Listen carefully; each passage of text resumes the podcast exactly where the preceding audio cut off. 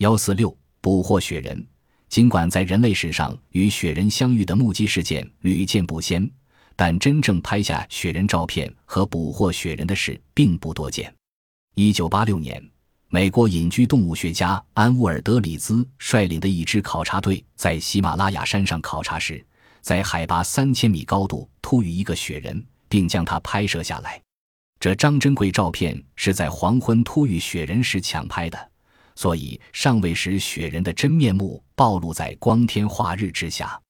尽管这张雪人照片不太清晰，却可以说明这种高约两米、深深长满深色毛发的类人生物是客观存在的。在前苏联萨拉托夫州进步集体农庄一个果园里，曾逮获过自投罗网的雪人。一九八九年十月的一个秋夜，几个庄园路经一片果园。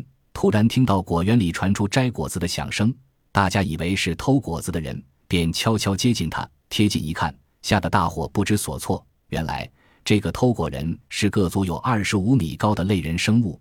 庄园们借助手电筒的光亮，清楚地发现，他长着一身厚厚的浅灰色毛发，双眼闪着红光，全身长着发达的肌肉，一副十分像人的模样。庄园们费了好大劲，才逮住这个不速之客。出人意料的是，这个不速之客在警察局消防科拘留了一夜后，次日凌晨偷偷逃出拘留所，逃到了近郊的一个大峡谷。一九零二年，在非洲曾捕获和拍摄到一个雪人的堂兄森林人。当时，关于雪人的问题还不像今天这么令人瞩目，所以这些年来，这张照片一直被打人冷宫。这张珍贵的雪人党兄的照片，至今仍珍藏在德国汉堡一个叫埃亚姆鲍尔的妇女手中。他的祖父罗贝林格是前纳粹德国驻罗安达集中营的一名军官。这张照片就是他当年拍下的。当时，罗贝林格在这个德国集中营附近的山上，用枪打伤这个很像大猩猩的奇异类人生物，特别是他的面孔十分像人。脸上长满厚厚的胡须，还从未见过如此酷似人的大猩猩。俄罗斯隐居动物学家认为，可以把这一物种视作从大猩猩演变成人的中间演化链环。该物种在许多方面同似乎很久以前灭绝的古代巨猿十分相像。